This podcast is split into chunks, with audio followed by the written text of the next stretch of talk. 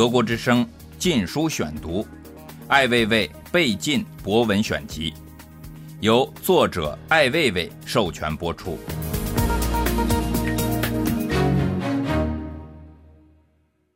上路，在远方，阳光从云中照下，明亮之处像是一张熟悉的版画。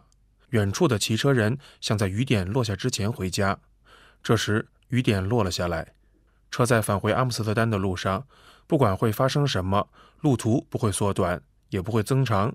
阳光从云中照进来，大片的云在看着那辆回阿姆斯特丹的车。在这里的自然历史博物馆有许多铜版画和油画，它们出自不同的画家之手，记录了这个城市的变化。有一张画不同，一张俯视着这个城市的油画。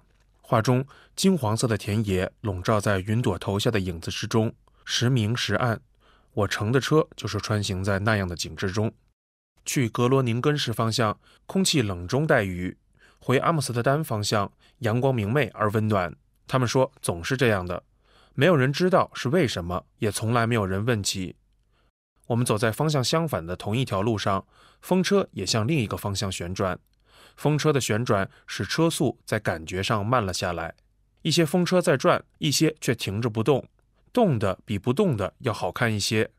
荷兰人并不怕丑，丑是对美的不满。不明确的风并不会改变我的习惯。离开家没有到达要去的地方，也不能到达一个不明确的地方。那里有些超大的新的建筑，空洞而虚弱，它们只有命运，没有形态。从他们的身上只能看到不可能性，他们在那里却没有在那里的理由。我相信信息时代是最好的时代，它改变了时间和距离对意识的基本束缚。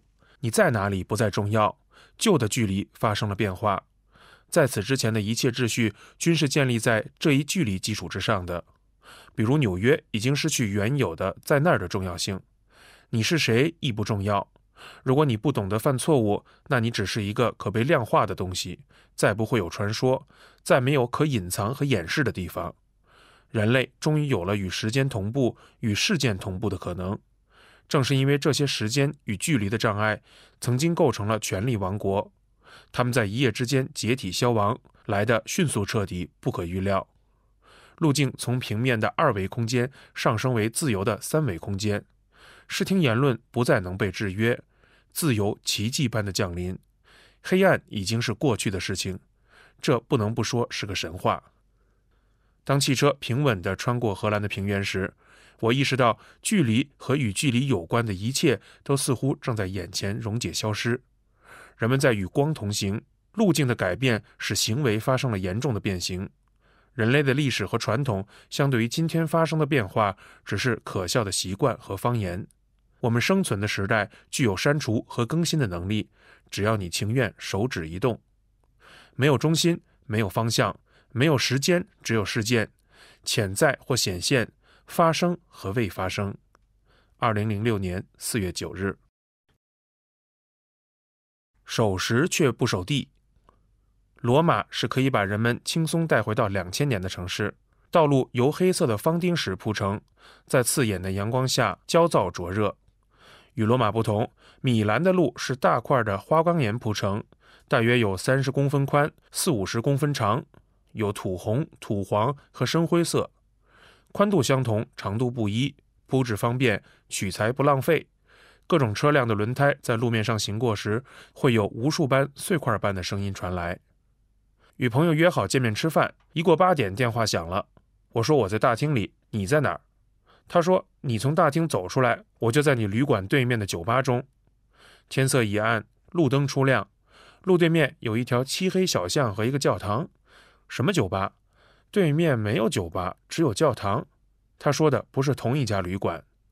朋友是瑞士人，守时却不守地。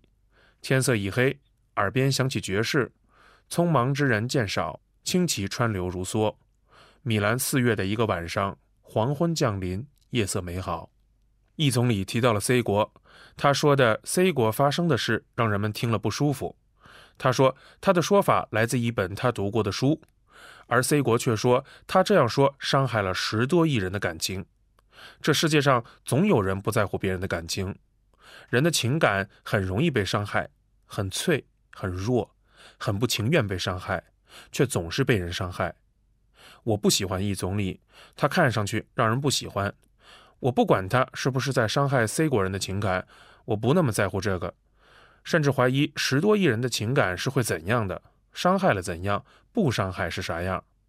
哪怕是易总理使十多亿人都爱他，满足了十多亿的情感，我同样的不喜欢他。我的莫名的厌恶之感，可能来自我不喜欢他的西服上装的开口，或者是他笑的样子。不喜欢他，这并不需要可以说清楚的理由。我的好恶是表面的，没有深刻的含义。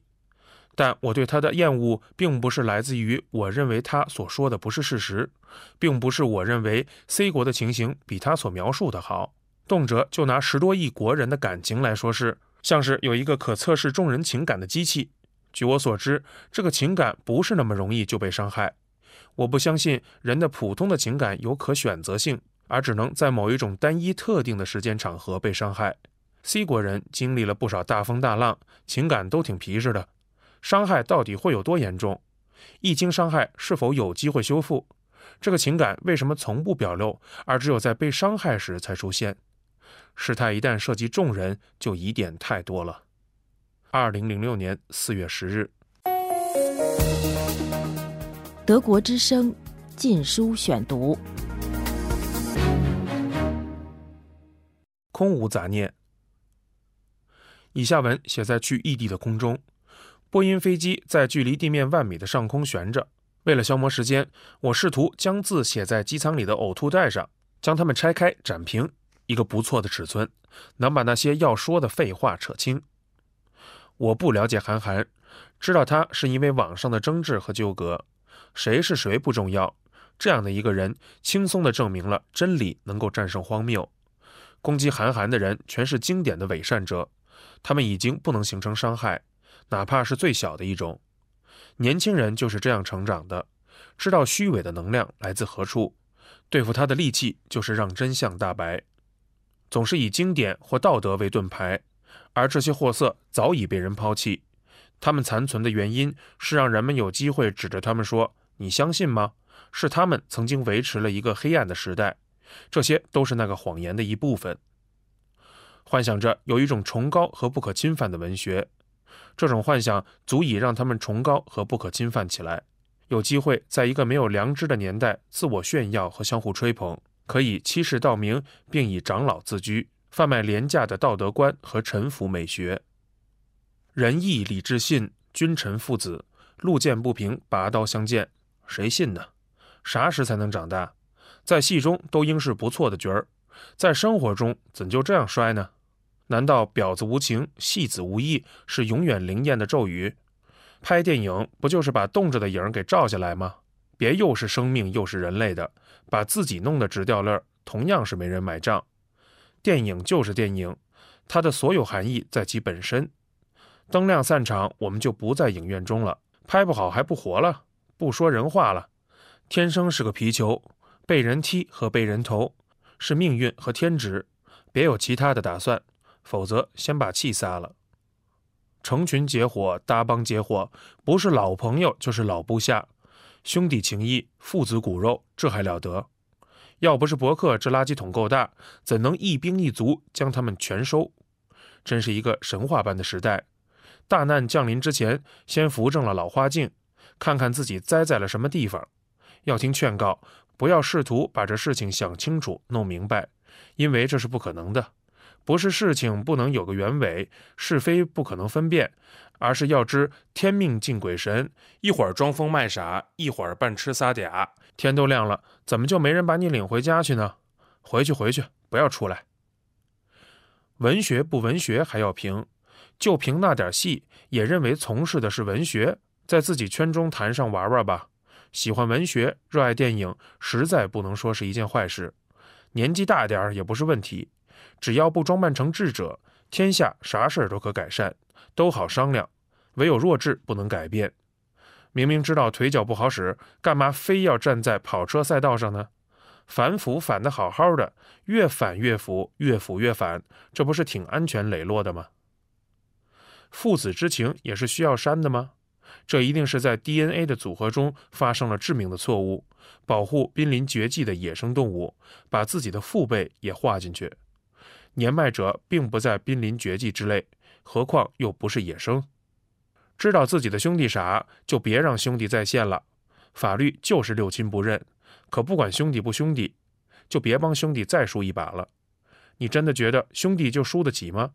我见过音乐天才，可没听说过哪个是打官司的高手。你为黑暗而生，就不要在阳光下出门。嚷嚷着必须尊重某种情感的人，是生活在畏惧之中，总是在说情感和道德责任，否则就会怀疑自己还是否是人。既然一生都在努力做人，理应继续下去。说是皮蛋打在脸上就会自杀，巫术吧？这大概是荒谬的。有人希望这样来解释，另一些人希望事情是这样，试图用俗念去简化自杀这样的纯个人行为。去表白活着的人不能说清楚的事儿，这至少是对死者的不敬。自杀的尊严在于自杀不是来自外在的痛苦，而是自我的放弃；他杀的责任在于他人，自杀则相反。歪曲死者是对生者的歪曲。在众多寻死者中，有几个是因为信仰而死？在众多苟生者中，有多少是为信仰而活？要战胜他们不容易，你需要站在他的一面。但要站在他的一面确实不可能，因为他总是存在于另一面。愚昧是影子，存在却无法捕捉。他们所追求的和维护的真理是他们的无知和狂妄，这或许会使他们获得安慰。战胜了那最后的企图之后，你不再有敌人。你到每一处，那些不喜欢你的人只会转头过去。你在对方的眼里不复存在。但这次你还是有些不快。你所打击之物原来并非一物，或是没有真正形成，或是已经不为一处，是他们选择了你，这是最要命的。他们对你的选择是这个错误的一部分，你仅仅是他们众多的错误中的一个，或许是无关痛痒的那一个，不像你所期待，或者是人们通常所说因错误而受到惩罚，不是惩罚不存在，是惩罚不构成任何伤害。你不可能伤着没有真实情感的人，你的胜利之日也只是他们放弃你时。你可以使刚健者折断，无法使腐烂者生还。他们总是有办法让你看到你最不愿意发生的事。他们的世界是另一个样子，另一种色彩。夜深人静时，总是能听到另一种声音。这不是他们的选择，他们无法不这样，不这样则没有了他们。谎言已是生存之本。你赢了，但你会因为你的对手不受人尊重而失去光泽。二零零六年四月十二日，沙尘静静的降落。沙尘天气在北方持续着，和往常一样，每当事情恶劣到难以置信的程度，就会万籁无声，像什么也没有发生一样。人们对这种情形太熟悉了，不要出声，那是因为大难降临。你是可以不要出声，你同样可以不微笑。早晨不要穿上漂亮的裙子，不要与朋友在街上行走，不要骑车去郊游，不要在河边戏水，不要上街采购，不要再谈时尚，不再谈与美有关的一切，不化妆整容，不要再谈奢华，不要再谈价值，不要再谈网络清洁、社会创造力，不要再谈先进文化，因为很简单，我们都在沙尘之中。这是一个事实，睁开眼睛就能够看到的，无论是谁都无法否认的事实，挥之不去的事实。但一个事实要怎样才能被认同，在这里是永远难解的谜。无论有多少的报刊和电视台，多少的记者和作家，多少的专家和学者，都可以与事实无关。事实是人们最不感兴趣的事情。你可以不管这一切，你不能不呼吸。呼吸是你在万念俱灰时也必须要完成的使命。因为你要活下去，还有许多儿童要童话，少男少女要相爱，青年梦想着前程，成功人士要开宝马、买豪宅、包二奶，要参加重要会议，要学术讨论，要地产开发，要公司上市、合资合并，要投资发展，要制作，要票房，要振兴，要弘扬，还有太多的要，只是不要呼吸，不要睁开眼睛，人们似乎能在窒息和黑暗中生存。沙尘静静降落，无声的使人蒙灰，让人想起几年前发生的一场灾难。空气是一样的宁静，世界是一样的安详。同样的季节，同样的地点，没有人知道发生了什么。人们只知道邻居住院了，单位里在传达文件，隔离的人们在增多，死亡的人数在增加。是一个老军医的良心和勇气拯救了一个城市。每当有大事发生，报纸、刊物、电视都不再义愤填膺，不再大义凛然，他们是这些灾难的一部分。在任何有关事实真相的是非面前，他们之中有一个人是站得直的吗？在那里，没有追问，没有判断，没有质疑，没有观点，只有技术上越来越清晰的荧光屏在闪亮。现实是一场无聊的闹剧，河流污染干枯，银行囤积着死账，贪官逍遥境外，煤矿在坍塌，国企被变卖。你如果这时出生，等待你的将来是怎样的生活？这一切如果是报应，他们报应什么？谁将付出代价？谁会承担责任？我们生活在一个不透明的世界里，只有在不透明的世界中，这些灾难才可能发生和延续。它让我们相信，在这里发生的所有不幸都是自然灾害，都是上帝真主施加没有照顾好这片土地上的勤劳、勇敢、诚实、善良的人们。二零零六年四月二十六日。德国之声《禁书选读》，艾未未被禁博文选集，由作者艾未未授权播出。